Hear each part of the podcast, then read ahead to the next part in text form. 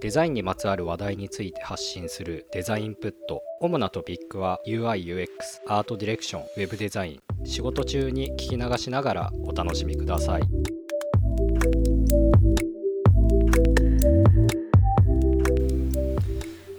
第4は回い始まりました、はい始まりましたは今日はツールあれこれということでトピックスが、はえー若松君からリクエストがあったのでそれについてそうですね話そうと思思うんですがいえー、とどういうきっかけであのそういうトピックをリクエストされたんですかそうですねえーっとまず私の会社の方でただいま業務を効率化しようみたいなプロジェクトが動いてましてはい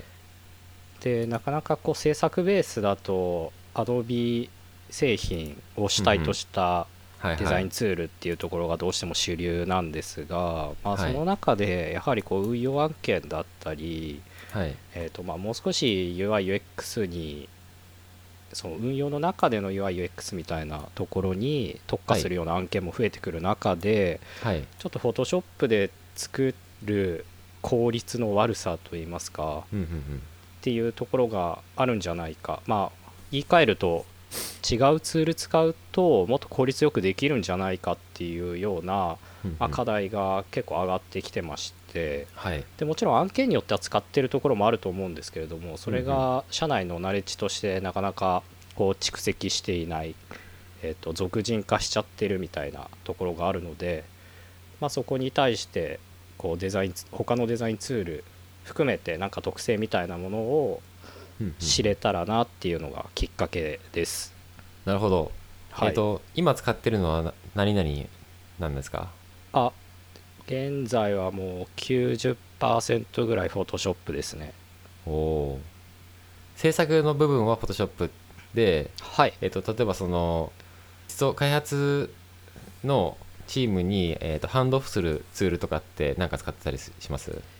いや、もう Photoshop の PSD 納品とかがほとんどですね。ほうほうほうそれプラはスいバックログでなんか説明の補足を入れるみたいな感じですかそうですね、バックログもあの、その親会社変わった影響であまり実は使っておらずで、あそうなんだはい、なので、もう、うーん、そのチャ社内コミュニケーションツール上でうんうんうんその場所を送っておしまいみたいな、ええ社内コミュニケーションツールってはい、えっ、と、マイクロソフトの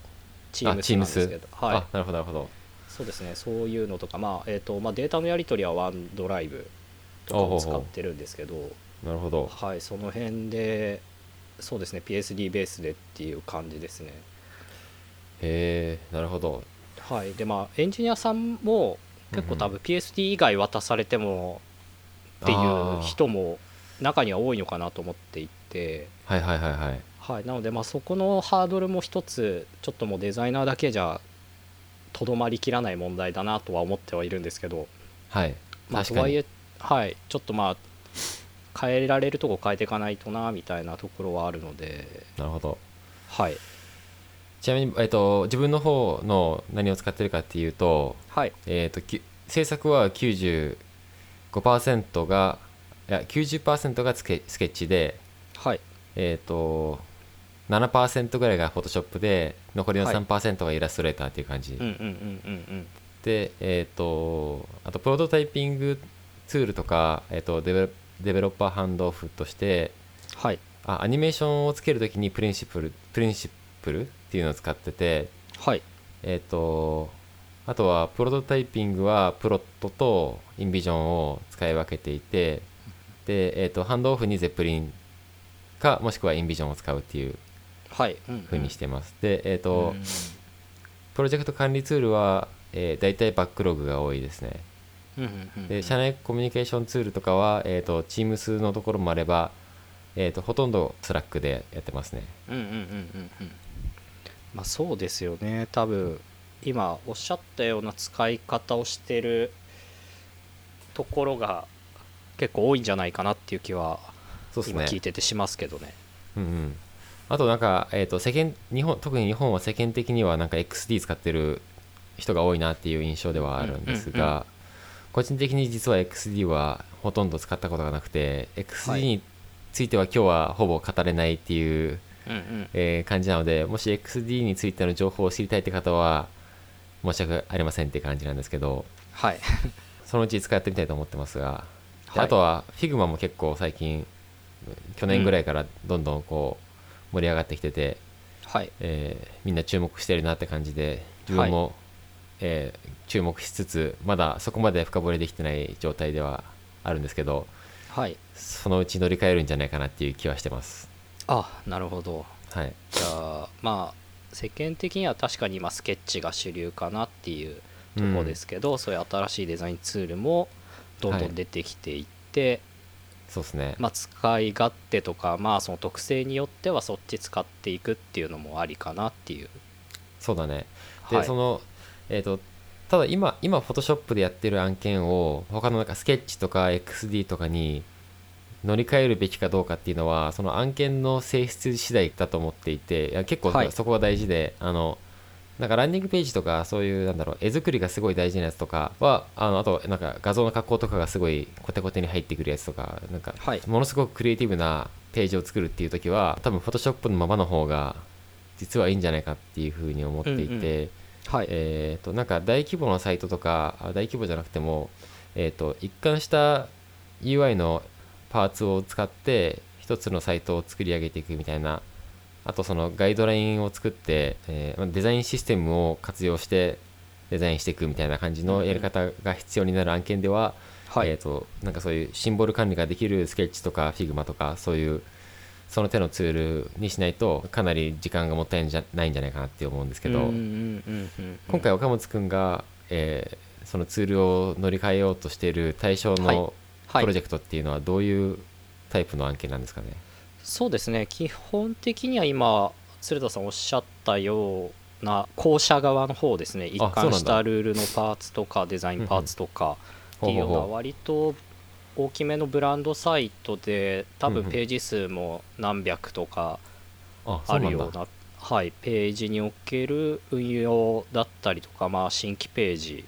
で統一したモジュールが必要でとかっていうところの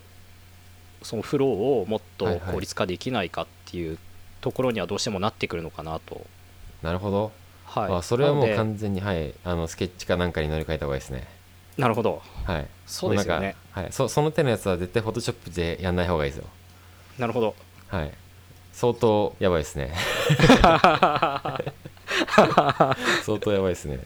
なるほどそうですよね、はい、まあ、私がやってるいわゆる制作ベースの先ほどおっしゃったようなはいどうしても絵作りが必要なところとか、まあ、ページごとによってあえてデザインを変えなきゃいけないみたいなはいものに関しては、うんうんまあ、そのフォトショップじゃないとなかなか難しいなっていうのは実感としてあるんですうんうんうんけど、まあ、そうじゃないものっていうのはそうですよねかなりこれフォトショップでやる必要あるのかこんな重たいデータ使って本当だねっていう、はい、ところはすごく気になっているっていう感じですかね。そうっすねそれは乗り換えた方がいいですね若松君的になんか気になってるソフトとかっていうのはあるの個人的にこれにした方がいいんじゃないかみたいなスケッチなんじゃないかみたいな XD なんじゃないかみたいなそうですねただまあ XD は一応その Adobe Creative Cloud をデザイナー全員契約してるんで、うんうんうんいじったことある人もちらほらいるとは思うんですよね、うんうんうんただそこまでその利便性というか結局これ本当に何できるんだっけみたいなところを多分実感せずに離脱する人が多いんじゃないかなと思っていて、ああはいはいでそういう意味ではなんかスケッチとかの方が記事もたくさんありますし、うんうんそうなんかプラグインとか使ってうんこう、明らかに便利になるなみたいなうんうんうん像がこう素人なりに見えやすいっていうのがあるので、はいはいはい確かにねなのでそういう意味ではやっぱとりあえずスケッチっていうところがいいんじゃないかなとは思ってるんですけどそうだねいやあのもうえっ、と個人的なおすすめを言うとしたらもうスケッチなんですけど、はいスケッチか Figma なんですけどはいえっと、ただ多分会社でやるってことはあのそういうソフトをメンバー分買わないといけないっていうはい、あのなんか承認が必要になるので、うんうんはいそういうところでそのなんか追加コストをかけずにやるっていう意味では XD はすんなり通りやすいしスケッチはあの Mac 限定なんでああなるほど、えー Mac じゃないメンバーでデザインを見たり触ったりする必要がある人がはいチームにいると、そこでスケッチはアウトになっちゃうわけですね。なるほどで Figma はあのブラウザー上で動くソフトなんで、うんうんうんウェブアプリケーションみたいな感じなんで、えー、と特に問題どっちでも大丈夫なんですけど、うんうんで、えー、と XD も Mac とスケ、えー、と Windows どっちでもいけてるのではいそういう意味の汎用性は高いですね。なるほど Figma は今ブラウザっておっしゃいましたけど、うんうんそうブラウザのメリットデメリットみたいなものもあるんですかあまずそのなんだっけそのソフトをそもそもダウンロードしなくていいからはいあの誰の PC でも同じように操作できるっていうのと、うんうんうんうんあの新しく入ってきた人とかもしくはデザイナーじゃない人にもこうリンクを送って今からこれやるんで見ててくださいみたいな感じでだからディレクターみたいな人とかにこう送っなるてほどこうこういうことっすよねみたいな感じでリアルタイムでそのあの動きを見せながら、えーあとー修正していったりっていうことがはでい、きるから、そういう意味のなんかその結構、まあ、Figma ならではのコラボレーションみたいなのはできますすね、でそなるほどそれが一番便利かなってういんうんううんのと、あとはいえっと、Figma って、あちょっと説明が遅くなっちゃいましたけど、なんかい Google Docs みたいな感じで、あの、同時、一つのファイルを複数人で同時にいじることができるんですよ。ああなるほどはい、クラウド型で、はいえー操作、あの、作業ができるんで、あので誰がどこを触ってるかっていうのもこのなんか色付きのアローみたいなやつで見れるようになってて、はいそういうことができるんでバージョン管理っていうのが基本的に必要なくなるんですよね。なるほど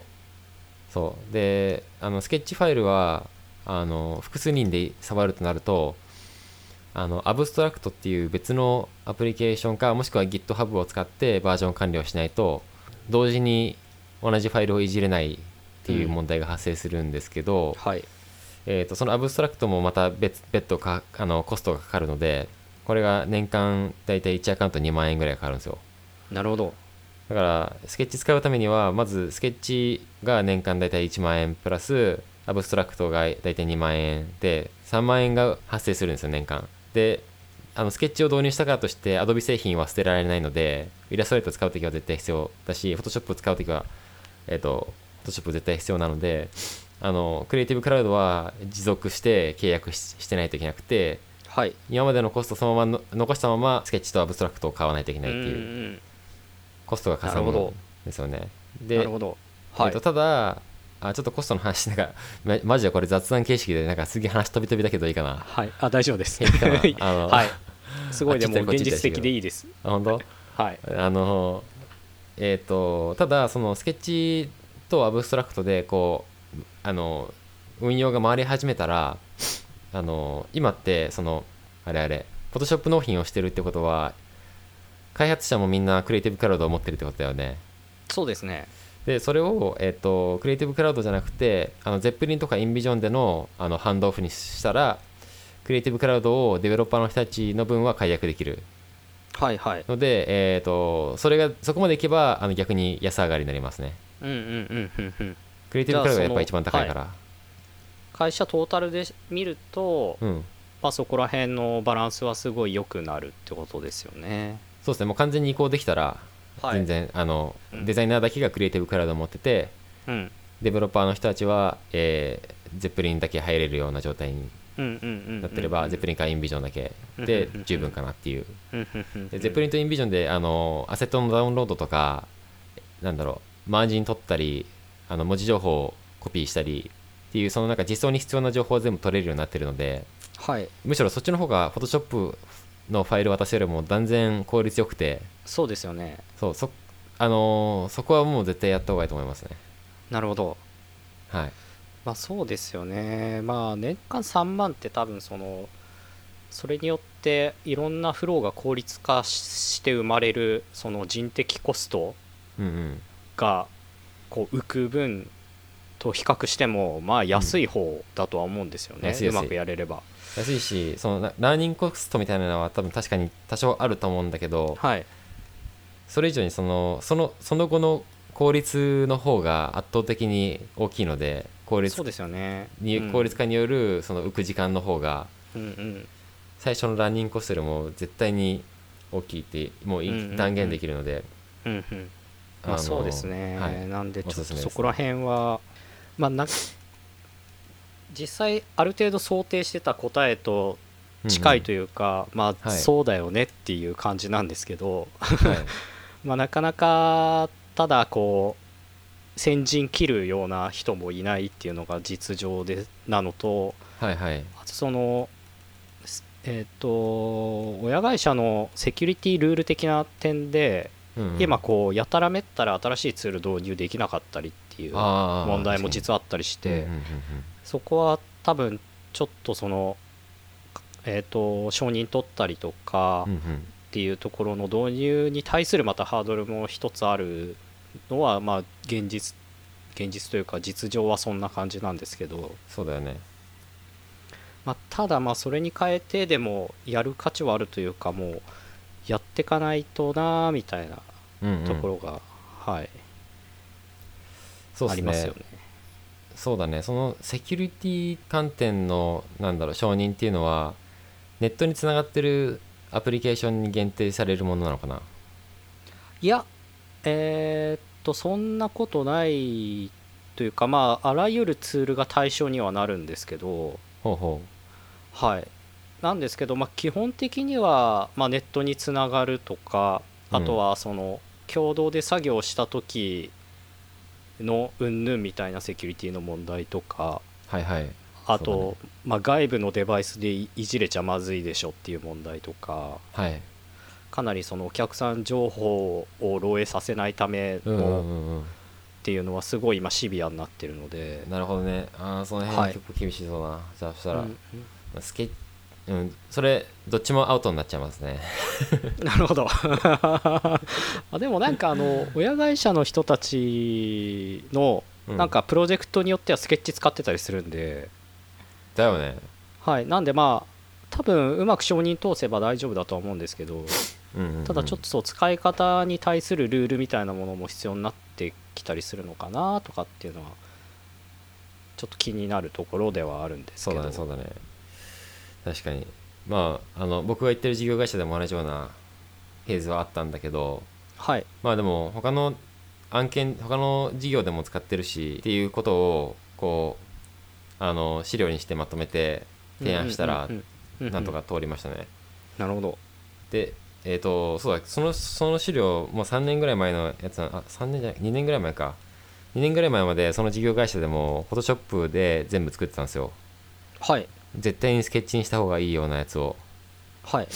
で、えーそれでスケッチに移行させてくださいっていうような資料を作って提案したんですよねうーんで、えー、とその資料に何が書いてあるかといういうとまず最初にスケッチは何かっていうところの説明で、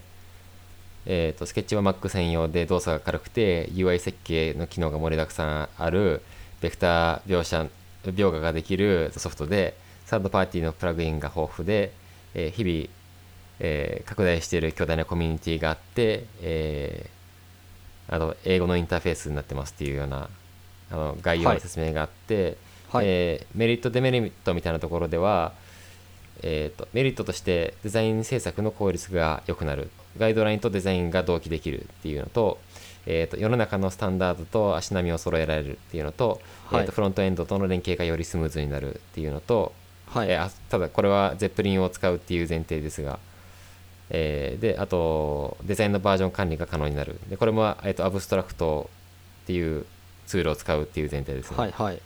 でデメリットとしてはソフトウェアのコストがかかるっていうことと,、はいえー、と Mac 限定っていうところとあと、やたらアップデートが多いっていうところと,、うんえー、とデザイナーのラーニングコストが多少かかるっていうところはいですねただそのデメリット全部あの大したことないんですけどねそのうんソフトウェアのコストかかるって言っても比較的安価だしはい Mac でしか使えないっていうのも実際デザイナー以外は、えー、と Windows でも Zeppelin は見れるのでデザイナーさえ Mac であればよくて、はいえー、と実際もうすでに全員 Mac だったっていう、えーケースだったので、これは特に問題なくて、でアップデートが多いっていうのも、あのアラートが出るので全員同時にやれば問題ないっていうのと、はいえー、とあとランニングコストはに関してはあのもう、えー、とそのチーム内でもうこの事前にこうあの各自勉強してもらってたんですよだから、うんうんもうそのランニングコストはかかりませんよっていうふうに言えるようにしといたっていうなるほどはい、で,、えーであとはその他のツールとの比較っていうところで、えーその時は Figma 全然あの有名じゃなかったんであの、XD としか比較してなかったんですけど、はいえーとまあ、XD あれからいろいろ進化してきてるんではいえーちょっと状況変わってるんですが当時はやっぱりその XD のシンボルの管理のがなかなか、うんあのうまくできないみたいなところがあったりして、うんうんえーそういう意味でガイドライン準拠が難しいっていうところうんでスケッチはそこはうんあの完璧にできますっていうところとうんうんうんあああとその同じ理由で作業効率もスケッチの方が上がりますっていうのと,、はいえー、とあとフロントエンド作業の効率は両方とも同じで、えーコストは、えー、とスケッチの方がと多少高くなっちゃうっていうのとあはといシェア,、シェアでいうとスケッチの方が圧倒的にまだ優位ですよっていうところを示してました。はいその後に資料の中では具体的にどうコスト削減になるのかああのコスト削減というか効率化になるのかっていうところを検証結果と一緒にこう示していってるんですけど例えば、はいまあ、シンボル管理ができることによってガイドラインの更新漏れや人的ミスによるズレを大幅削減できますっていうところで、はいえー、とそれまではあのデザインの UI ガイドラインっていうのをあのイラストレーター上で作ってそれを PDF で出力して、えーとまあ、関係者に全員に配布していて、はいそれを見ながらこう PSD 上で同じものを作って反映していくみたいなうんそういう非常に効率の悪いやり方をやってたんですよ。はいうんうんでも、えー、とそれをスケッチ化するとあの、まあ、ガイドラインもスケッチで作ってうんうんでそのガイドラインに使ってるシンボルをそのまま実際のデザインにも使うはいはいっていう風にできるので、はいえーなんかあのシンボルを変更したりっていうことが、はいデザイン変更したっていう時になると,、えー、とデザインもガイドラインも同時に反映されるその変更が反映されるみたいなイうんうんうんうんうんうんメージです。で、えなー、るとほど全部あの常にリンクしてるので、はいえー、と1個だけシンボル変えるだけで、まあ、100ページあっても何百ページあっても、うんうん一気にそれが全部反映されるっていう、うんうんうんうんこれまでは1個ずつあのやっていかないといけなかったからっはていいうとこですね。で、えーそこで、あのなんだろう、1個、例えばボタンを十何ページある、まあ、小さめのサイトで、えーとはいボタン1個のデザインを変えるっていう作業を、は Photoshop いでやった場合と、スケッチでやった場合で、タイムを測ったっていうやつやって、ああなるほどわかりやすいで、で Photoshop すねの場合は、えーと、11分25秒はいかかったっていうの、うんかかったんだけど、えーとはいスケッチの場合は10秒で終わりましたっていうやつですね。確かにそれすごいですねだから、ね、もうここで、1日の中でもすごい何時間も多分得できると思うんで、うんうんうん毎日、であそとうですは、ねうんファイルサイズが、はいあのだいぶ軽くなるっていうのも結構大きなメリットではい割と Photoshop のファイルってファイルサイズが重くてマシンの負担になることがおお多かったんですけど、うんうんはいで特にそのデザイナーじゃない人たちってそんなにいいパソコンを与えられてなくて、うんうんうんそういう人たちが PSD 開こうとするとなんかいろいろめっちゃくちゃモサモサな動きになってくるっていうはいのであんま開きたくないみたいなうんこともよくあったと思うんですけどはいえー、とファイルサイズその同じ、えー、と十何ページある、えーサイトのデータを PSD だと今 41.4MB のやつがあったんですけど、はいえーそれを全部あのスケッチ化して、えーファイルサイズを見たら、えー、と 1.2MB に収まってますっていうおおなんで97%減はいなるほどうんどんだけ無駄なデータが含まれてるんだって感そじでうですすねむしろどどうやってこんな軽くしてんのっていう感じもあるんです けどまあそうですねえーと、まあ、写真とか入ってくると結局重くなっちゃう部分はあるんですけどはいあでもそれもまあ圧縮とかそういう機能が最近加わってきたんで良くなってきてるんだけど、うんうんえー、と UI とかなんかそういうベクターで描画できてるできるようなものだけで作っていくともうめちゃくちゃ軽いうんうんことが多いですね。うんうんうんであと最近はスケッチで外部ライブラリっていうあのシンボルを別のファイルにするっていうこともできるようになってるんでなんか重いはい写真とかは別のとこに置いちゃってみたいなこともはいうんうんうん可能なのでなんかファイルサイズの対策は結構いろいろやり方があります。はいはいまあ、とにかくその Photoshop よりもあの圧倒的に軽いのでうえんーなんかもうファイルがたまに Photoshop のファイルってなんか何百メガバイトっていう時もあるよねはいもう全然ギガあります よギガあ んのギガありますよやばい全然ねギガありますよすごいなでそういうのもなくなるっていうのがあっうーてん誰でもか楽々開けるしサクサク動きますっていんうんんんんんまあで確かにそうですね、そかなれりでそはいそこ結構大きいメリットですよね、大きいですね、まあ時間の面は、まあ、特にあるかなと思っていてうんうんでまあ結構例えばその大きい運用サイトの最初のこうデザインをするのってうん比較的優秀な AD さんだったり CD さんだったりすることも多いんですけど、はいまあ、その構築の過程で下にデザイナーがつかなかったりすると、まあ、ボタン1個変えるみたいな作業を AD さんがそのままや自分でやんなきゃいけなかったりみたいなことも、はいはいはいははい、往々にしてあって、いうんうんうんでそれって本当にこの人たちのコスト使ってやるべきことなのかみたいなうんうんうんところってすごい課題ですし、確かにはそういだねそういうなんかオペレーティブな作業を切り分けられるだけでもだいぶメリットあるかなっていう気もしますね。そうだねはい、いやあともまうあすごいあ本の当強調されてたガイドラインみたいな考え方もまさにそうかなと思っていて、はいで多分あのちゃんとそういう管理してるところってもうデザイン通さずにうんあの実装ベースでスタイル当て直してくださいとかで終わることもあるかなとは思うんですけども、はいはいはいただまあそのデザイナーとしても一応フォトショップというか PSD データ上反映させときたいとかうんうなんうんんかそういうのどむずがゆいもどかしいようなことを思う人も結構多いですし結構それは確かにあるよねそのはいフォトショップの時代ってなんかこう実装で反映してくださいが重なりすぎてはいもう今は、うんうんえーフォトショップのデータと現状のあのデザインが全く違うっていう状態でそうですねあの新しいメンバーが入ってきた時に PSD くださいって言ったらないんですよって言うしかななくなるっていうそそうなんですよ でれ最悪ですからねあるやつ見てみたらキャプチャーで固められてるみたいなそうそうそうそう 結局作るんかいみたいなそうそうそうこととかもよくあるんで、まあ、そういうのの管理を一括してできるとかっていうところだけでも結構メリットは確かにあるかなっていうのをすごい聞いてて感じましたね。ありますね そこは大きいと思いますあとその えっ、とまあその開発者側にとってのメリットも結構あってはい、あでもこれは Photoshop でもいいんだけどえっ、とゼップリンを使っゼップリンが InVision を使ってると Photoshop からでもインポートできるのではい、えっ、と Photoshop のデータでもそのそのどっちかのソフトにあソフトというかツールにインポートするとあの画像の書き出しとか、えーまあ、設定しないといけないですけど画像の書き出しとか、マージン取ったりあのフロントエンド実装に必要な情報は全部取れるようになってるのでそこの、はえーとわざわざ PC 開かなくてもグリッドも見れるしあ、うんインビジョンだけかグリッド見れるのはえーっとあとは色の数値取れるしはい、でゼップリンに関しては自動でこう色のカラーパレットみたいなスタイルガイドを生成してくれたりするのでうーんそういう機能も使えばより効率化はできると思いますねうんうんうんうんうんそうですね、まあ、開発者側との連携っていうのもそうなってくるとやっぱりかなりうん必須ではありますよねデザインだそうけっすね変えて、ていうかまあデザインを変えたらもう多分開発者側も変えざるを得なくはなるとは思うんですけどうんそれに対応するためにそうそうでそれえっとこれあのその上長上長というかそのなんだろう購買の人たちとそのなんだろうコストセンターみたいな人たちの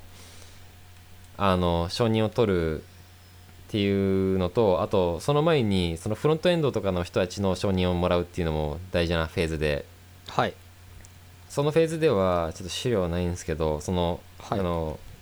あこんだけまあ確かえーこんだけ効率が良くなるっていうことと,、えー、とスケッチに切り替わったらこういう感じであのデータを納品するので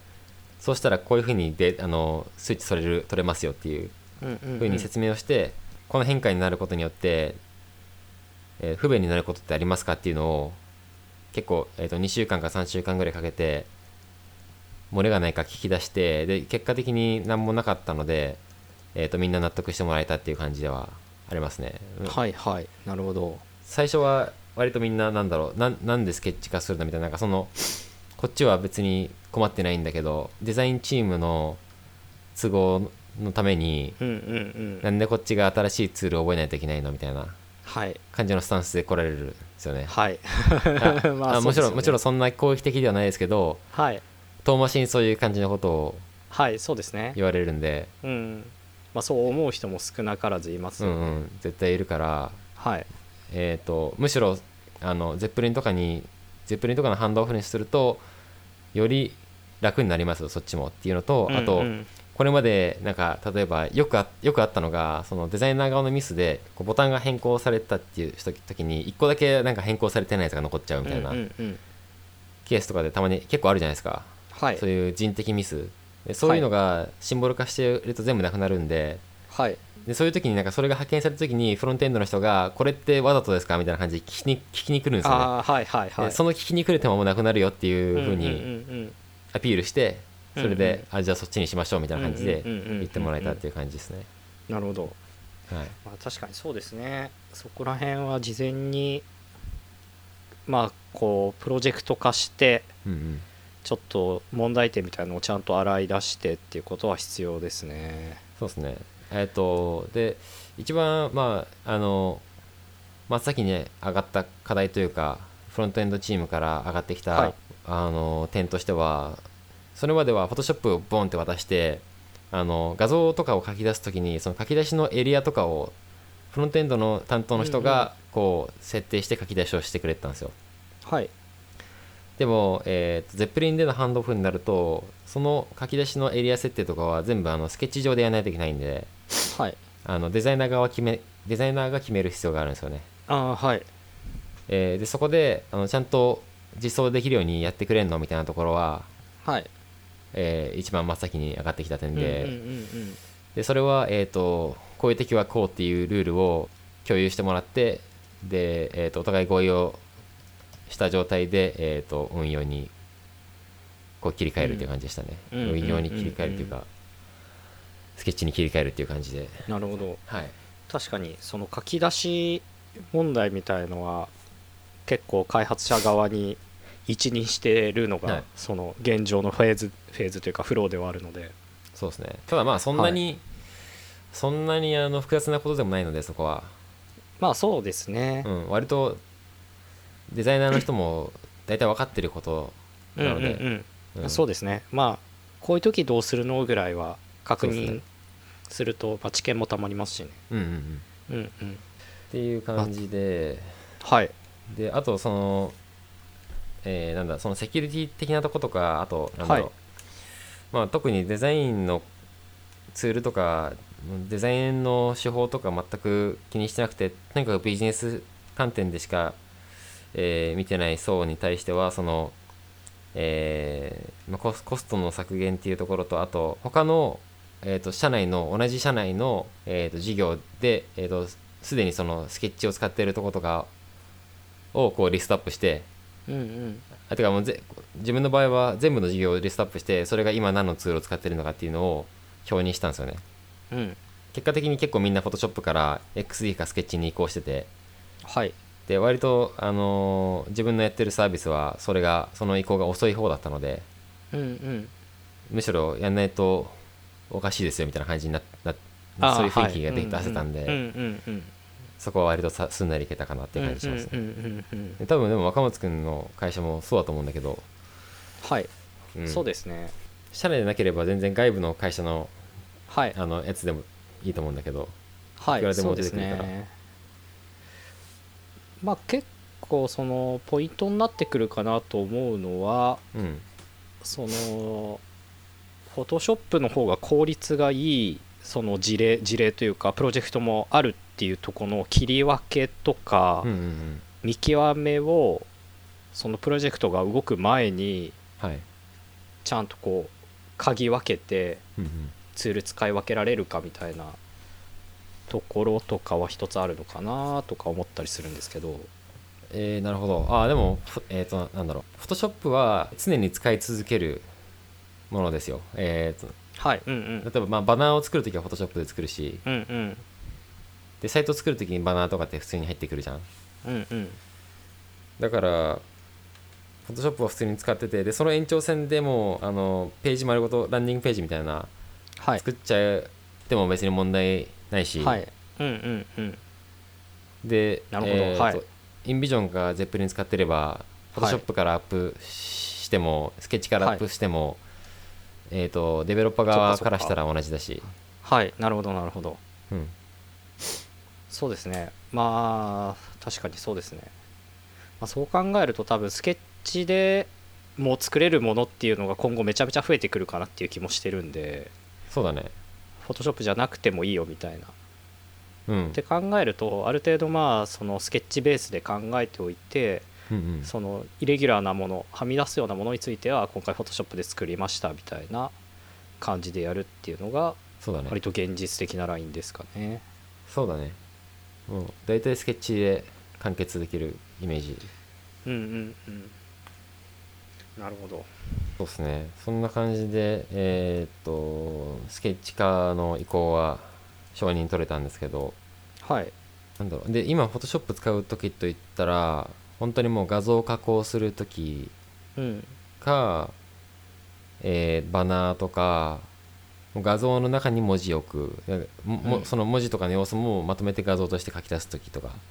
あはいはい。そういう時だけで、はい。えー、とイラストレーターはロゴとかアイコンとか作るときはやっぱ使うんですけど、はい。でそれ以外は全部スケッチですねなるほど。はいいやまあそうですよね。ちなみにそのゼッペリンでしたっけゼプリンはいっていうのはなんうかんこのうーんその進捗管理ツール的な役割も果たしてるんですかいやえっ、と果たしてないですねそれは全然できてなくてはいえっ、とゼプリンは完全にハンドオフに特化してるやつでああなるほどえっ、と一応プロトタイピングチックなこともできるんだけどはいうんとそういうのもあんまり強くなくてえっ、と、はい本当なんか進捗管理とかはいはなくて、はいえー画面を Zeppelin っていうツールにアップロードしたらその画面が1枚の画像として表示されるんですけどで、はいえー、とそれはあのブラウザ上でも確認できるし、うんうんえー、と専用のウェブアプリをダウンロードしてウェブ上ああのそのデスクトップ上でも確認できるんですけど、えーそれを見てなんかあの数値見たりっていうのができるのとあとコメントをかけるんですよね。はいそのグプロジェクトに招待している人たちがなんかコマンドをコマンドを押しながらあの気になるところをクリックするとコメントモードみたいな吹き出しが出てきて、あーはいはいそこにこれは何ですかみたいなことを書けるみたいなで、はいそれに対して返信がしたり返信したりっていう、うんうんうんうんでで、えっとゼッペリンとスラックが連携できるんではいそのプロジェクトチャンネルをひ紐付けておけばそはのい画面にコメントがついた時に、はいえーそのスラックにも通知が来るっていううんうんうんふうにできるので、はい見落としもあんまりされないっていううんうんうんうんそれはなるほ結ど構便利なんですよねで、えっうんうんとうんインビジョンでも同じようなことできるんですけどあインビジョンの話もしていいのかな、ゼッペリンが気になってるうーんまあ両方気になりはしますね両方気になってる、はいえっとあむしろインビジョンであじゃあゼッペリンでできるのははいほぼそれぐらいではいあとなんだろうなああとその作ったデザインが自動的にこうそのなデザインで使われている色が全部リストアップされててはいでそれの中からその、えー、と共通して使っていきたいものに対して名前をつけつけることができるんですよゼップリン上で、うんうんうんうんうんで、えー例えばなんか赤赤い色があったとしてそれに対して若松レッドみたいな名前をつけたとするじゃんはいそうすると,、えー、と若松レッドが使われている他のあのパーツをせんクリックすると、えー若松レッドっていうふうに、えー表示されるああはいはいはいだからそこがその色のクラスクラス名がそこで分かっちゃうみたいな、あうんうんうんうんえー、とそれでそのなんだっけなんか何かしらの要素をクリックするとそれに対する CSS コードが自動で生成されててはい基本それをコピペしてもらえるもらうと同じようなあの見た目になるっていううんうんうんこともできるんですけどそれは、はいまあほとんどいろんなツールでできるやつなんだけどはいそういう機能もありますね。えー、ゼップリンでできるのもそんぐらいでただえっ、とそのコメントのやり取りとかが結構便利ではいインビジョンではできないできなくてゼップリンでできることとしては、はコメいントに色をつけることができるんですよねああはいなんか6色かそんぐらい色がうんうんうんあったんだけど、ではいその使い方は別にゼップリンは特に何も指定してなくて、はいえー、と多分会社によって違うと思うんだけど、はいえー使い方としては多分あの役職ごとに分けるとかなんかディレクターは緑とかにしあーて、はいはいデザイナーは青とかにしてとかっていうこともできるし、はいえー、と自分たちの場合で言うと,、えー、とコメントのフェーズに対してつけてて例えばはい最初コメントをつけてなんか、えー、と要対応みたいなものに対対しては最初のデフォルトは黄色なんだけど黄色になってて、はいえっとデザイナーがそれを読んでよしじゃあ対応しますっていうふうになってるななるとオレンジに変えて、うんうんうんうんえー、と完了したら、えー、と青になるみたいな、うんうんうんうんで補足情報は緑みたいなうんうんうん感じの使い分けをしてったりしてインビジョンではそはの,、いその色分けがないので、うんうんうんうんえー一見何何の内容なのかっていうのが分かりづらいねもうなんかうんページ上コメントだらけになることがよくあるのであーはいそういう時にちょっと管理があのあ管理管理というか見づらいなっていうふうに思いますうんね、うんインビジョンは。なるほどでえっとあとゼッペリンにできてインビジョンにできないことはあの画面のズームズームアウトみたいなのがはいゼッペリンではできるんですけどそれがはい逆に逆にそれインビジョンにないのがすげえ不便なんなんですけどゼッペリンが便利っていうより、はい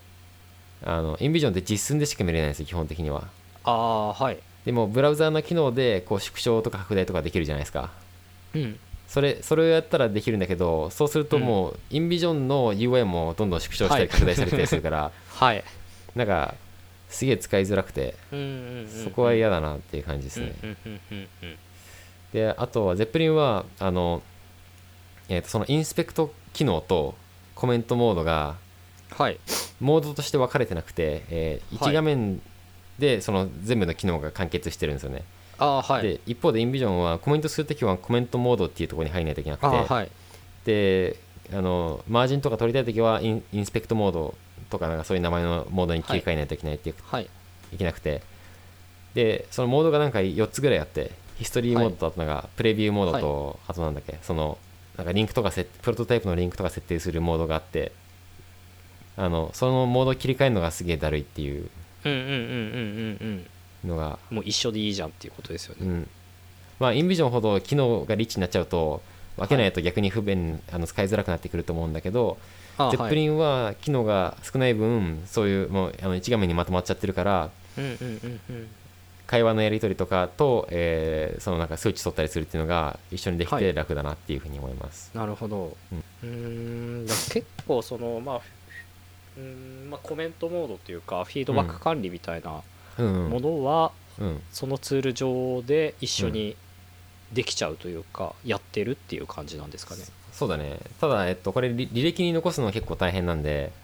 あえーっとなんか本当に重要ななんだろう他のプロジェクトにも引き継がないといけないような情報はやっぱり別途はい別のツールで管理しないといけないっていうのがあって、まあそれはインビジョン使ってても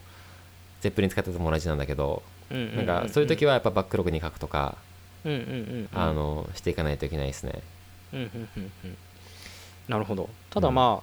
結構そのライトなというかライトな修正ベースのコミュニケーションだったりとうか、んうん、っていうのはそのゼッペリン上インビジョン上でそうそうそう完結できるってことですね。完結できる。うんえーうんうんでやっぱりそのどこのことを言ってるのかすごい分かりやすいしうんうんうん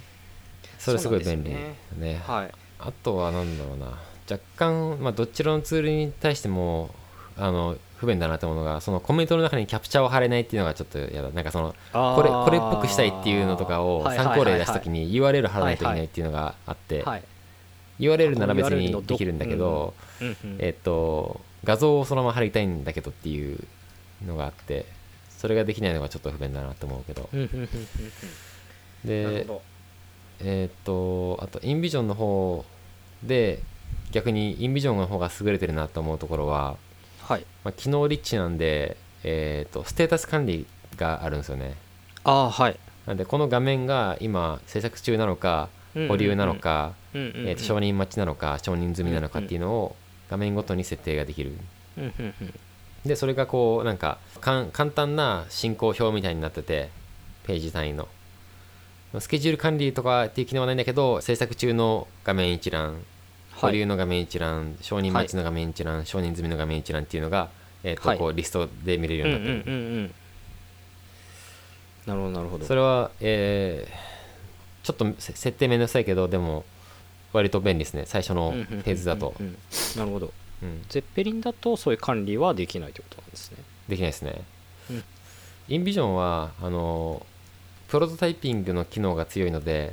はいうんうんなんか最初のフェーズとかあの初新規サービスを立ち上げる時とかは結構役立つのかなっていう感じしてまああなるほどすねうん、まあこうアジャイル的に回しながらあそうコメントもつけながらどんどんスピーディーに構築していく時の管理でステータス管理があると便利だしみたいなうん、そうそうそうそうそうことですよね。そうそうそ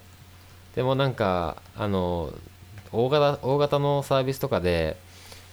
あの細かいところをこう回収していくってなるとわざわざそんななんかステータス管理とかややってるとちょっとよくわかんなくなりそうだなって感じはするしそうですね逆にあ,うん、はいあとなんかそのプロトタイピング機能もわざわざそんなつけなくてもっていうようなところもあっそてう最ですね初のフェーズであのサイトの全体としてえーまあ、サイトとかアプリの全体としてどういうフローで何ができるのかっていうことを体感してもらうためにそのプロトタイピング機能は結構重要なんだと思うんだけどはいプロトタイピング機能に対し関してはあのプロットとほぼ同じ感うんじですね、はいインビジョン、うんうんただインビジョンの方がちょっとだけあの機能が多いかなって感じはするんだけどうんうんうんうんうんなんかえっとモーダルを疑似モーダルみたいなのを出せたりはいプルダウンみたいなのも出したりするできるんはいだけど、うんうんうんうんプロットはそこまでできなくてあと,、うんうんうんえっ、とヘッダー共通ヘッダーとかで毎回同じページに対してあの共通ヘッダーって大体同じじゃんだからあの、 毎ページ分同じあのリンクを設定しないしてなくてもここからここまではヘッダーテンプレとして、えーこれらのページに提供するっていう設定がインビジョンでは一括できるんではいうんうんうんそれはプロットよりもあのはるかに便利なんですけど。うんうんうんうんてかプロットってなんか割としばらく進化が止まっててはいあのちょっと2を出してほしいなって思ってるんです けど、ああなるほどうんもう完全にそろそろ進化してほしいそろそろ進化してほしいですねプロトタイピンはいグ機能を重視するんであれば、結構全部 あのいい点と悪い点があって、はいうんうんうんゼップリのいい点はあのスケッチの中にプロトタイピング機能があるんだだけど、はいはいえー、とその機能を使ってアップすればそれがゼップリン上で、えー、とプロトタイプとして機能するんだけどはいスケッチ上でこのボタンを押したらこのページに遷移するっていう風にこううんうんリンクしておくと、えーはいゼッペリン上で、えーそれをコマンドをしじゃあなんだっけなんなんかを押しながらお押すと,、えー、とそこにちゃんと遷移するんだけど、うんそのなんかを押しながらじゃないといけないんだよね、うんうんうんうんでそれ全然変な体験だからはいうんうんあれなんだけどえっ、とでインビジョンとプロットに関してはえっ、とスケッチ上のプロトタイピング機能は完全無視されててはいうんうんうんそのアップしてもそのリンクは全然何もなくて、えーうんうんうとんそのそれぞれのツールの中でここの範囲をボタンとしてここを押したらこのページに飛ぶっていう設定をしないといけないんだよねはいでそれは結構不便でなんでかというとそのデザイン変えると結構ボタンの位置とか変わるじゃんボタンの位置とかサイズが変わっあーて、はいはいはいでその都度そのインビジョンとかプロット側でもそのボタンのサイズにこのクリリンクうんうんうんう部んリンクエリアを変更していかないといけないっていう,、手間があっうんうてんうんうんうん確かになんちかょっそとれ二重で設定するみたいなあそうそう二重で設定しないといけないしあのなんだっけそうまあそうそう二重で設定しないといけないっていうのが結構大きくて一方ゼップリンはもうスケッチ上で設定してるから別にそのボタンのサイズ変えようがそのリンクは消えないし、うんうんうんだからデザイン変わってもあのゼップリンにアップしたらばそのプロトタイピング機能はちゃんと適切になところうんにうん置いてあるみたいあの置かれてるっていううんうんうんうんうん感じになってるんでうんなるほどそこはゼップリンの方がいいんだけどでもプロトタイプとしてはとしてはほとんど機能してないっていう感じですね。なるほどはい、結構じゃあいろいろとこう最善を求めようとすると歯がゆい感じではあるんですうね、ん。はいですね。まああ案件の特性に応じて使い分けるっていうことなんですかね先ほどおっしゃってましたけどそうですね。もしかしたらでうもんそ今の今の点はあの XD がうまくできてるのかもしれないですね。なんか XD ってなんかその僕あプロトタイプ画面とそのデザインをこうリアルタイムではい確認できるみたいな機能があったと思うん,、思うんだけあど、はいそれでなんかうまくできてるのかもしれないですけどね。XD がうんうんうんうんうんそうですね私もあのこの間えーとまあ、アプリ上のウェブベースのゲームのデザインをしてたんですけどうんうんうんそれの、まあ、初期段階での,、えー、とその情報設計のプロトタイプを、はいまあ、あの Adobe 製品しか使えないんではいはいあの XD で、うんうんえー、とプロトタイプ作ってお客さんに見せたみたいなことがあったんですけど、はいはいまあ、その時はかなりその、えー、と XD で作ったというよりは Photoshop で作ったやつをインあの結構簡単にインポートできるんでうんうんうんうん XD にインポートしてパソコン上で、まあ、結構ちょちょっと簡単に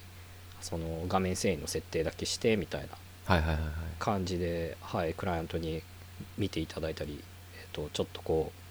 ユーザー調査っぽいことしたりしたんですけど、なるほどなるほどまあ、そういうのはそうですねなんかフォトショップとのご互換性というか連携みたいなものも容易にできるところは、うんうんうんまあ一個便利なのかなっていう気はしたんですけど、はいはいはいまあ、ただ XD でこうデザインするっていうところがなかなか見えなかったっていう感じではあるんですけあどあなるほどうんうんうんなんかすごい限定的うんうんかなみたいなはい、ま確かあ、にねそんなにちょっとちゃんと理解してないんであれではあるんですけど、はいはいはいはうんいなるほどでもなんか確かになんかスケッチを使い始めた時はすごい限定的スケッチも限定的だなって感じはしたんだけどはいでもまあ実際なんとかなるっていうのもそあうるでしすねまあと実際なんとかなりますよねあとスケッチのプラグインの話もしたかったな。あはいあちょうど1そう時そう間くらい もうもうもうすぐ1時間になっちゃうのか。もうすぐ1時間早いな。はいや、ちょっと待って。あと、あと10分ぐらいしかないじゃん。ういけますプラグインの話ーんと、ちょっと待って、プラグインの話する前に、割と今、はインビジョンとゼップリンの話もちょっと結構中途半端なところで終わっちゃったりして、はいえっ、と、あ、あといもう一個言ってきたかったのが、はいあれですね、えっと、モバイルアプリがあるかないかみたいなのが結構重要で。ああプロットモバイルルアプリがあって、はいインビジョンもあるあるからそのはいスマホで実際のあの、うんうんプロトタイプが確認できるんだけど、はいゼップリンがそれがないんですよねなるほどで割とそれなんか結構不便で、うーん不便ですねうん、スマホでやっぱ実機で見たいっていうふうによく言われるんではいでそれを見せるためにあのなんか別の手段でやらないといけないっていうのがあって、まあ、そういう時、なるほまあ、どプロットにベッドアップしたりはい急遽あまあ応急処置的にエアエアドロップでこう画面画像うんうんうんうん画像を送って表示したりっていうことをしてたりするんですがは普い通にゼップリンでモバイルアプリ作ってほしいなって思いますね。そうですねインビジョ確ンのアプリはえーっとなんか前すごい使いやすかったんですけどはい自分の携帯だけなのかわかんないけど100%確率で落落ちるんですよ ね画面開こうとした時にあなるほどロード中になんでかわかんないですけどだから、うんうん最近全く使い物にならないんですけどで、はいプロットはプロットで、えっとスマホのやつはちゃんと落ち落ちたりしないんだけど、はいえっとスケッチからプロジェクトを同期するときに最新のプロジェクトが表示されないっていうバグみたいなのがあってうーんこれ直してほしいんですけど、あの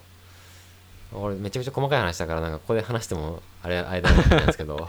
なんかログログというかキャッシュが残っちゃうみたいなことなんですかねなのかななんか一回ログアウトしないと絶対ダメで、あそうなんですねそれ結構な欠陥です ねなんかその、えっと新しいプロジェクトを作るときに、えっとプロットのウェブサイトでこの新規プロジェクトみたいなのを作るんですよでスケッチ上にプラグインがあってプロットに同期するための、はいそのプラグインでもうちゃんとログインしてしてるんですけどはいそれで、えっと同期したいっていうふうに思って、えっと同期って押した押しても出てこないんですよその新しく作ったプロジェクトがうー。んなでるほどそこになんかその、えー、と最新プロジェクトに更新みたいな感じのボタンがあるにもかかわらずそれを押してもそれが出てこななんいるですほよどえだかーらそれがロはいでロ一回ログアウトしないといけなくてログアウトって押してもう一回ログインしたら治るんですけど治るっていうかちゃんとはい同期される、それ読み込まれるんだけど、うんだからそのログアウトする時の挙動もなんか変で これ自分だけなのかなもしかしてうーん いやどうですかねまあまあでもデバイスによってそういう挙動が起きるのはまああんまよろしくないことではあるんでそううまくデバッあのグできてないですかねログインしててもログアウトしてても常にログアウト常にそのメニューの名前がログアウトなのかログインなのかどっちかどっちかだったような気がするうーだんからログインしてるのにログインって書いてあったりログアウトしてるのにログアウトって書いてあったりでちょっと謎の感じなんうーでん普通にグッドパッチさんの製品なのにはい こんなこと言っちゃっていけないですよねなんかも確かにまあ場合によってはカットですねううん前にやったカットだねこれ まあまあまあでもこう一般ユーザーの声を届けるという視そう点だでね直しなてるほくだどさまあい確かにそう実験実機で確認するっていうのは結構デザイナーにとっても大事なことかなと思うので、うんまあ、本当特に今結構スマホベースで、まあ、ウェブにおいてもうんうん結構ウェブサイト9割ぐらいスマホなんですかねもうほとんどスマホで見られてるんで9割もそうですね私のやってる案件9割ぐらい多分スマホですねすごいねはい、もうウェブサイト作る意味あのブラウザベースの作る意味あんのかっていつもすごい思うんですけどへえ9割もなんだそうですねなんであの結構む昔というか僕が入社した頃は、うんうんあのブラウザベースでというか、えー、とデスクトップとかうんうんノートパソコンのデザインを先に見たいみたいな要望が多かったんですけど確かに確かに今あのもうワイヤーとかもスマホのワイヤーとかしか上がってこないんですよへえそうなんだはい、でもとりあえず先スマホ作ってくれみたいな、うんうんまあ確かにね感じで先にスマホ作れってはよくまあ実際でもさ先にスマホ作るのも結構大変じゃないなんかちょっと脱線するけどはい、あのー実際作りやすいのはスマホの方でさはい、えっ、と画面が広そうですいね PC 版の方が、はい、あのデザインの難易度高いよね高いですね。はい、なんで、うんあのまあ、スマホ作りながら、結局、そのパソコンで見た時うんのイメージっていうのは、持ちながら作んなきゃいけないんですし、うんまあ、よく整合性合わないっていうことは、後々生じるんで、ああああそうなるとまあちょっとこっちもやっぱ変えたいみたいなうんちょっと二度手間っぽいことになったりすることもまあ少なくはないんですけど、はいはいそうだよねはい、ただまあとりあえずスマホベースで作っちゃうっていうことが最近は多いですかね。なるほどいいねうん、そうですねまあそういう意味でも結構こうスマホで結構作業しながら確認できるみたいのって結構大事だったりするじゃないですか。うんするするうんうん、なのでまあそこら辺がちゃんとできるっていうのも一つ魅力ではありますよねそうだねそれは、うん、かなり大事だと思うでうん結うん局うん本当にやっぱり実機で見ないと分かんないって感じもあるし慣れてくるとそういですよいねのかもしれないけど、新しいやつとかだと、新しいサービスはマジでそのサイズ感とかすごいか気になるしうんうんうんうんなるほどうんそうですねあとはなんだろうあじゃあスケッチのプラグインの話しましょうかあはいぜひえっ、とスケッチをプラグイン入れないとちょっと使い物にならないんですけど実ははいはいえーっと使い物にならないってほどでもないけどスケッチがあるからあプラグインがあるからめちゃくちゃ便利っていうのは結構大きくてはいで多分このプラグインのあのボリュームとしてはもう他のサービスは追いつけないんじゃないかなって感じするんだようんね、うんうんうんめちゃめちゃありますよねあるでフィフィグマに関してはまだ多分そこオープンにしてないらしいんであそうなんですねそうそのクラウド型っていうのもすごい魅力的ではあるんだけどはいあのースケッチのプラグインを使った時にできる便利機能が Figma にはないないからうんうんうんそこが割とネックでうんうんうん個人的にはちょっと乗り換えしきれてない部分がありますね。はいでえっ、とまずスケッチをあのインストールしたら最初にインストールすべきなのはスケッチランナーっていうやつがあってはいでランナーっていうやつはなんか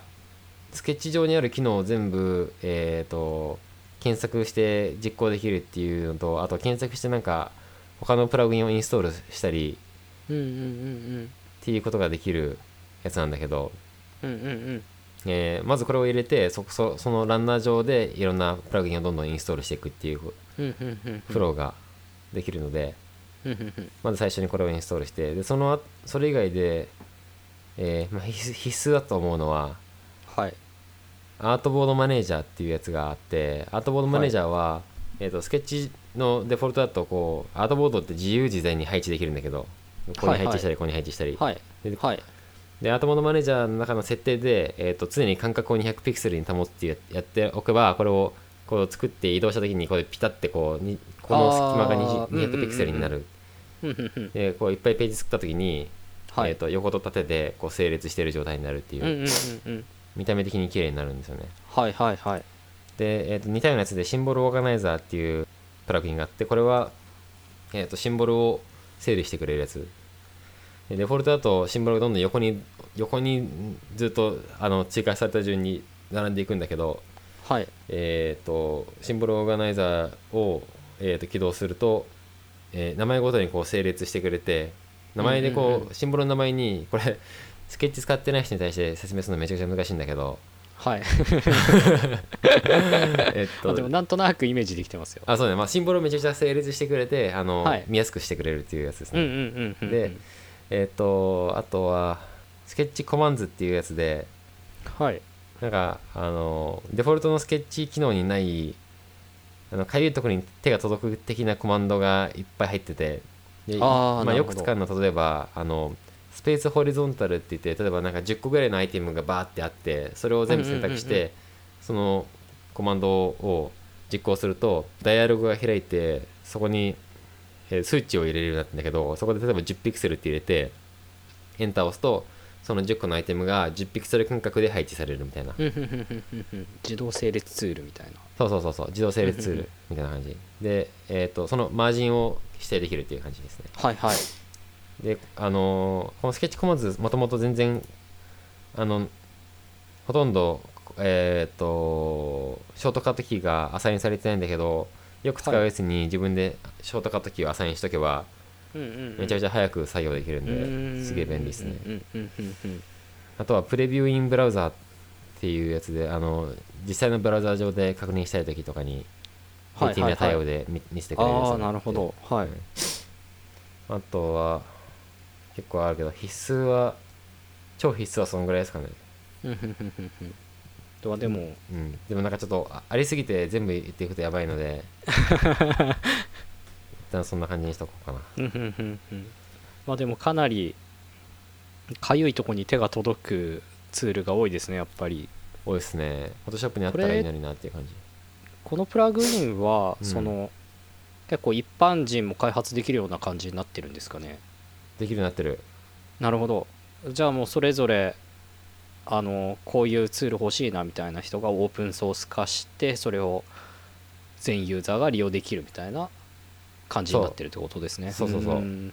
なるほどまあこういう仕組みになってるとかっていうのも結構スケッチの一個強みかもしれないですよねそうだねうんただあれは多分フォトショップとイラストレーターもそれできるんだよね本当はああそうですねエクステンションうん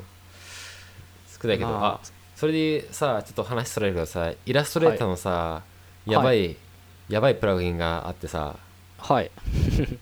知ってるアストゥートグラフィックスって知ってる知らないでじゃないえっと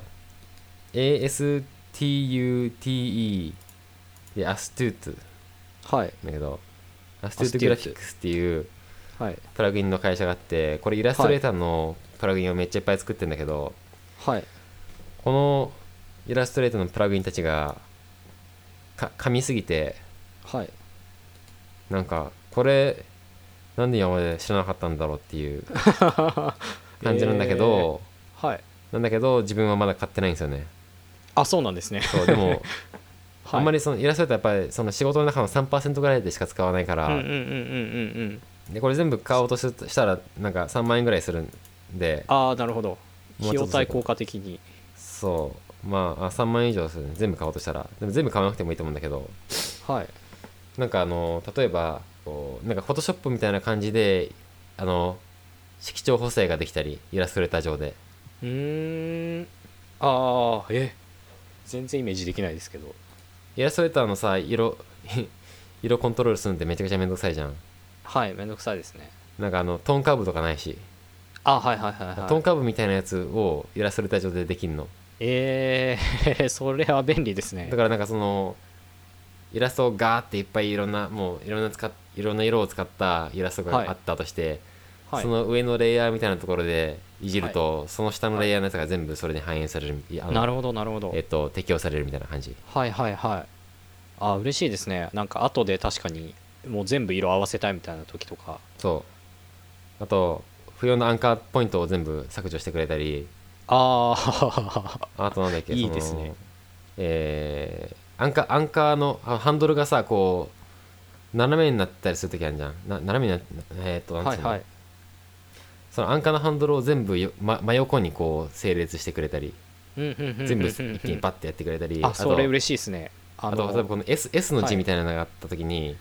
はい S の字をイラストレートで書いたときにはいアンカーポイントをこう割と変なところに置い置いてしまいがちじゃんはいはいはい綺麗じゃないところにはいで、えー、とその、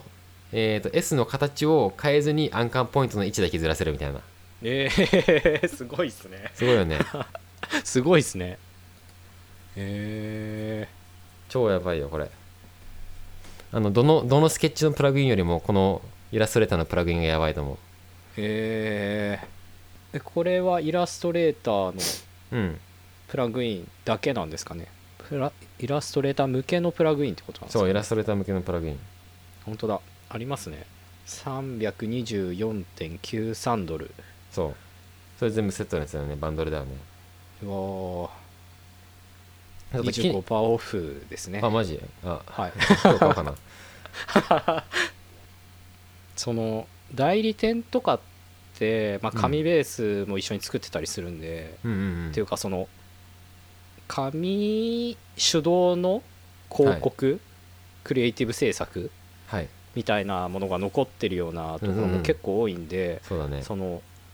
イラストレーターのデータで素材が納品されるっていうことがまあ圧倒的に多いんですよね。ああなるほどねで、まあ、CMYK になっててみたいな。うんうんうんうん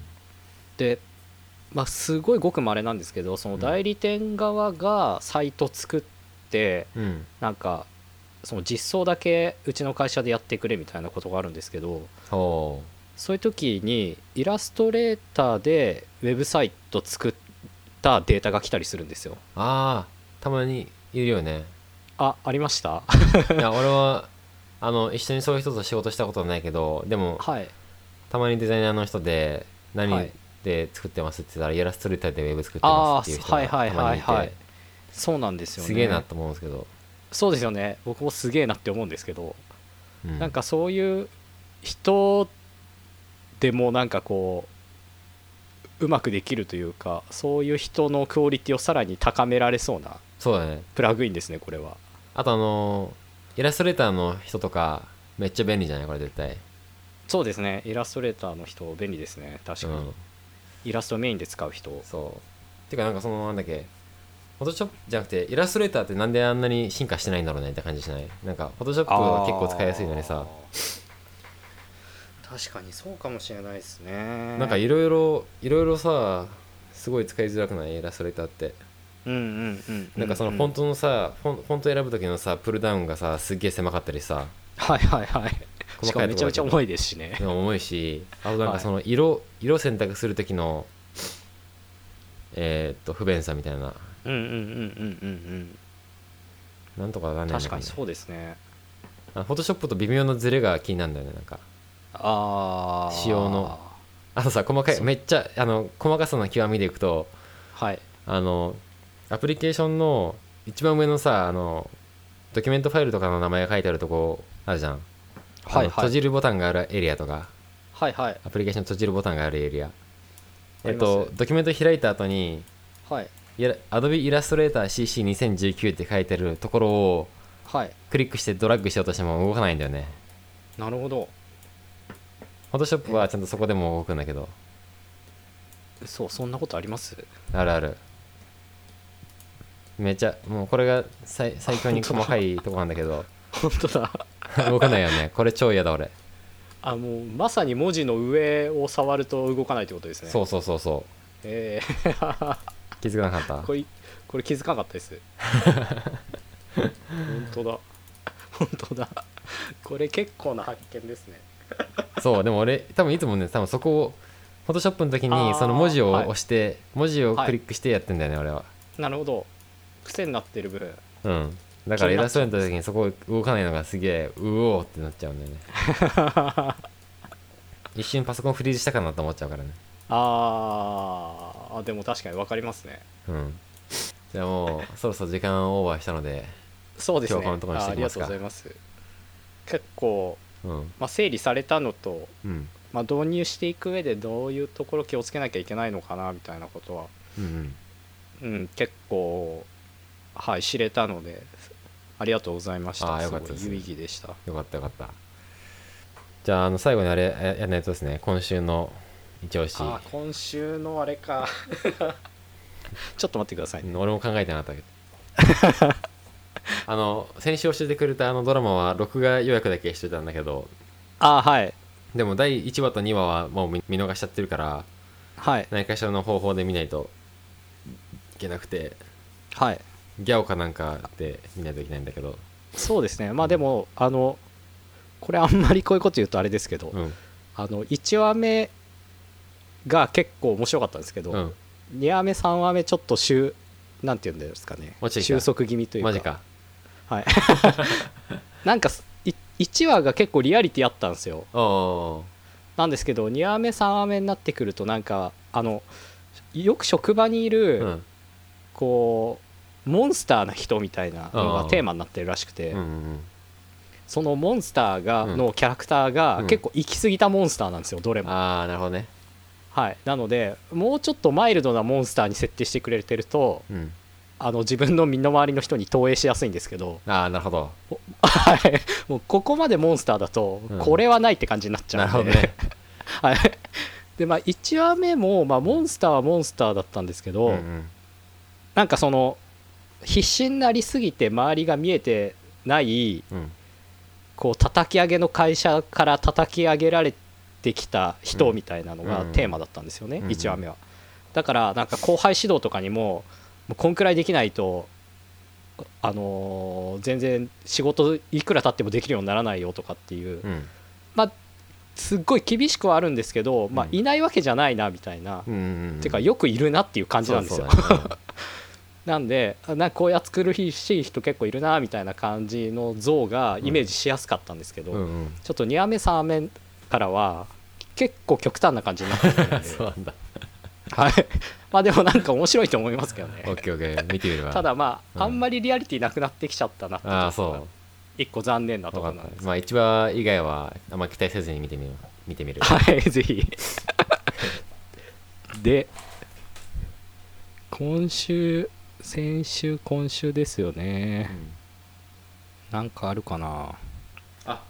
そうだその前にさはいえっとあの記事を紹介したかったんだあのツールの記事ああはいはいはいえっと今日話したことについてじゃない、あんまり違うんだけどえっとはい制作のツールとして今、はいあの主流になってきてるやつが、まあ、スケッチと XD と Figma と、はいあとはいインビジョンのスタジオってやつもはいうんうん少しだけ話題になってたりしてて、はいえー、とその4つをあの非常に詳しく比較して分かりやすくまとめてくれている、えーとはいノートの記事がありまして、はいえーとあの今日あまり僕はその4つを比較できなかったんですけどえその辺が気になる方はその記事を読んでいただくのがいいかなと思っていて、はいえーっとですねタイトルが、えー一番詳しいスケッチ XD フィグマスタジオの比較」っていうやつで平田さんっていう方が書かれていて、えーなんか最初導入と背景知識とかデザイン機能比較あ違うその前に基本項目の比較とかデザイン機能比較とかシンボルとスタイルとかそれぞれの、えー、とセクションに分けてあの記事を書き分けていて一個ずつすごい、はあの割とインデップスな感じで、えーはい書い書かれているのでなんか、へーあのその4つを比較したいっていう方はこの記事を読んでいただくのが一番いいと思います。なるほどはい、はいそれで検索してみてくださいこれですねありがとうございますはいこれってなんかリンクとか貼れないんですかねポッドキャストに貼れるかもあ小ノートみたいなやつがあるっぽいからこれリンク貼っときます、そうですねうん、勝手に貼っていいあのりかがなとうございます僕全然あの知らない方なんですけどはい あ本当はすごいですねこれかなりまとまってますねまあデザインツールについてはもうしばらくうんその業界としては、まあ、盛り上がっていくというか、うんうんうん、なんかまだ完璧に最適化されてるわけじゃないじゃないですかうん全然だねかゆ、いところっていうのがたくさんあるんで、うんそこは今後もなんかいろんな新しいツールだったりうんこうんう変わっていきまし、来てますよみたいのはうん随時報告できたりするといいかもしれないあですね。そうだねはい、それはやっていきましょう Figma も最近なんか UI リリニューアルしたみたいなんだけどうんうんうんうん元の状態はあんまり触ってないからよくわかんないんだけどねはい。うーん、いっぱいありますね。まあでもいいことですね、そのユーザーに選択肢が増えるっていうのは。確かにねはい、ありがとうございます。はい今週の一押し何にしようかなこと今週の一押し、そんなないな。 そんなないそんなないですあーねじゃ。あ先行っていいですかはい、ぜひ。今日本本なんですけどちょっと待って持ってきます、えっと最近ですねえっとブランド戦略ワークショップっていうのを自分で開催しあーて、はい。はい。ファシリテートをする機会があってですねはい。でそれにそれが非常にそれ結構面白いので、えっとそれはいはそれで別の回で話したいんですけど、はい。めちゃくちゃ役に立つと思うのでみんなのえっとその時にあのーなんかえーなんだそのブランドの属性みたいなのをこう大量には書いき出すっていうステップがあって、はい。その時に結構語彙力みたいなのが求められるなと思ってはい。語彙力全然ないのでなんか語彙力をこう瞬間的にこう身につける方法ないかなと思ってはい。でえーっとなんか類語辞典みたいなのを探しに行ったんですよああ、はい。で結果的にいくつか本を買ったんですけどはい。 「感情類語辞典」とかっていううーあっん。あ、面白いですね。でこれちなみにあその感情の方で言うと例えばこれ誰が使うかっていうと小説家とか脚本家とか漫画家俳優人間を描くあらゆる創作者にとって良き友となる新しい辞典みたいなうんうんうんうん書いてあるんだけど、はい。えー例えば「希望」っていうワードに対してははい。外的なシグナルとしてい息を潜めるとか眉を上げて問うような眼差しを向けるとか身を乗り出すおー胸や 腹を小説家みたいな現表現ですね。そうそうそうでそういう表現がずらーっと書かれてんの、はいはい。で内的な感覚とかっていうとそわそわするウキウキした気持ち手足がうずくとか、うんうんうんそういうのもあったりあと精神的な反応とかで、全てうまくいくと信じたい気持ち周囲の環境に敏感になる前向きな思考冷静になるとかはいはい。強度のあるえーような面白い強度の感情を表すサインとかっていうのは体はいはがい震える涙、ふこう震え声、うんうん隠れた感情を表すサイン両手をしっかり握り合わせて無理やりじっとするとかなんかそそういうのがんうんうんこういくつか書かれてるんだよね、うん。はいはい一。つのそれぞれのこう希望あったら今の全部希望のやつなんだけど希望とか、なんだろうこの恐怖とか拒絶とか疑惑とか緊張とかそううんうんいううん感情のワードに対して外的シグナル内的シグナル精神的な反応、えーっと長期的のあ長期の感情を表すサイン隠れた感情を表すサインとかっていうのがこうリストアップされてて、はい。えっ、とまあ語彙力には直接つながらないにしてもなんか面白いと思ったなんか面あ白あ。 いや、いいですね。い、うん、でなんかその結結構構表現力がすごい上がるなと思ってうんうんうんうん。えでデザイン的だなってすごい聞いてて思いそうまだよすね。すごいデザイナーにとってすごい役に立つと思って、はい。でそれと合わせて買ったのが性格類語辞典っていうやつでこれさっきの感情と、はい今度性格でポジティブとネガティブ編があって、はい。でこれはこれこれこれはこれで面白くてこのポジティブの、えーポジティブの方は例えばなんかお人よしとか恩和外交的とか賢いとかっていう、い、まあいろいろもう大量にあの性格がポジティブな性格があって、はいはいはいでこれもそれぞれなんかその自信家だったら要因として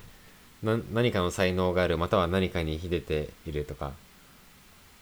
えー愛情にあふれ前向きな環境で育ったとかなんかその自信家にな,、うんうんうんうんなるような要因とかがリストアップされてたり、うんうんあとそういう人たちの行動や態度みたいなところで背筋を伸ばしてまっすぐ立つとか、はい人の目を見て話すとかはい意思を持って歩くとかはいあとはなんだセリその人が言いそうなセリフとかはいはいとか、はいはいかえー感情類語あととかポジティブな面とネガティブな面衝突するキャラクターの属性試試されるシナリオとか、そういうのが書かれてて、なるほどそうなんかこれを読んでると面白いですねなんかストーリー書きたくなっちゃうねあーあでもなんかそのペルソナの設定とかうをん具体的に考えるときはかなり役にあ立そうそうつそうしそうそうですね本当にそうでまさにそういうところで役に立つ役に立った、うっんうんうんていうのとあとこの普通へにーポジティブ、ポジティブ類語辞典のポジティブキーワードはそのブランド属性を説明するのに役に立つし、うんうんうんえっ、と、ネガティブ、ネガティブ面は、その、困ってるユーザーの属性をあうのんうん定義するのに割と役に立つっうんうんうんうんうんて思って、あの、えっ、と、普段デザイナーの人があんまり行かないセクションにある本なんだけど、面白いですっていう。あ面白いですね結構そのデザインって心理学とかうん、すごい関わってくると思うんですよねそうだね。はいなのでそういう面でも結構心理学的な視点も入っててうん。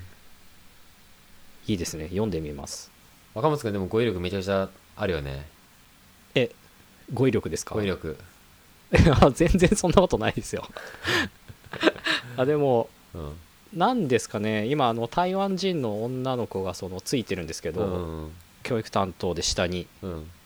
あのすごい僕の言葉はよくわからないって言われます 難しい な。いやまあそんな意識してないんですけど、うんうん。ただまあ最近結構歴史とか好きなんで、うんうん。そうちょっと昔っぽい言葉とかを不意に使っちゃう時とかあるんですよ、ね、ああ、うんうん今ポロッと出ないですけど、うん。うんうんうん。はい、でその時に「えな何言ってんの?」って顔よくされるん ですごいあの簡単な言葉に噛み砕いてこなるほう、どね書きながらコミュニケーション取るんですけうんうど、んうん。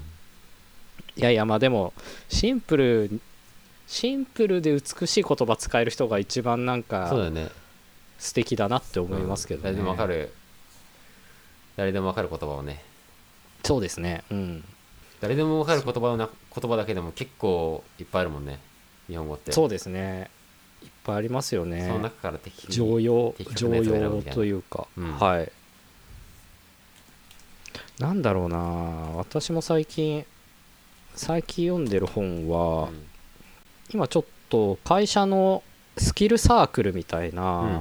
あ、ディレクター主導のなんか学んでいきましょうみたいなサークルみたいのがありまして、うんうんそこでブランド戦略うん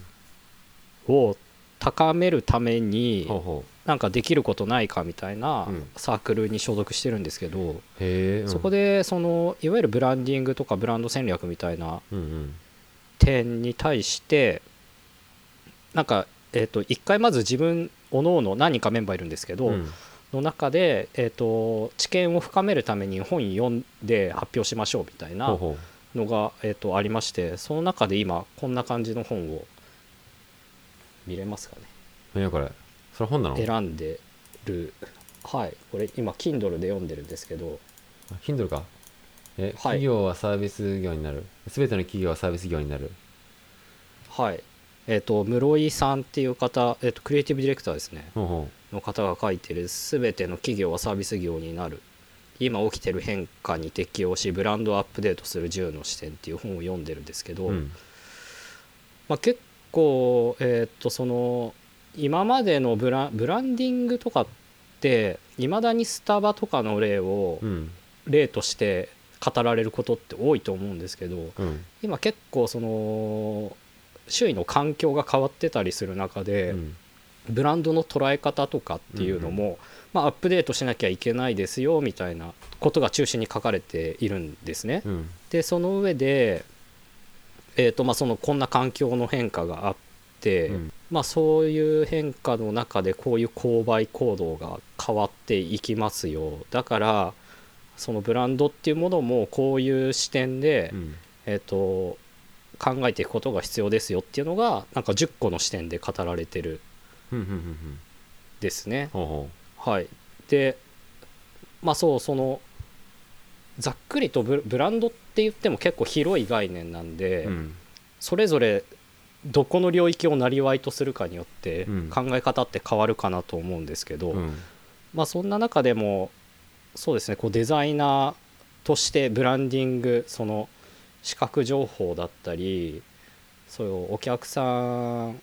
えっと、い消費者にとってのタッチポイントの設計みたいなところうん体験体験の設計みたいなところにおいて、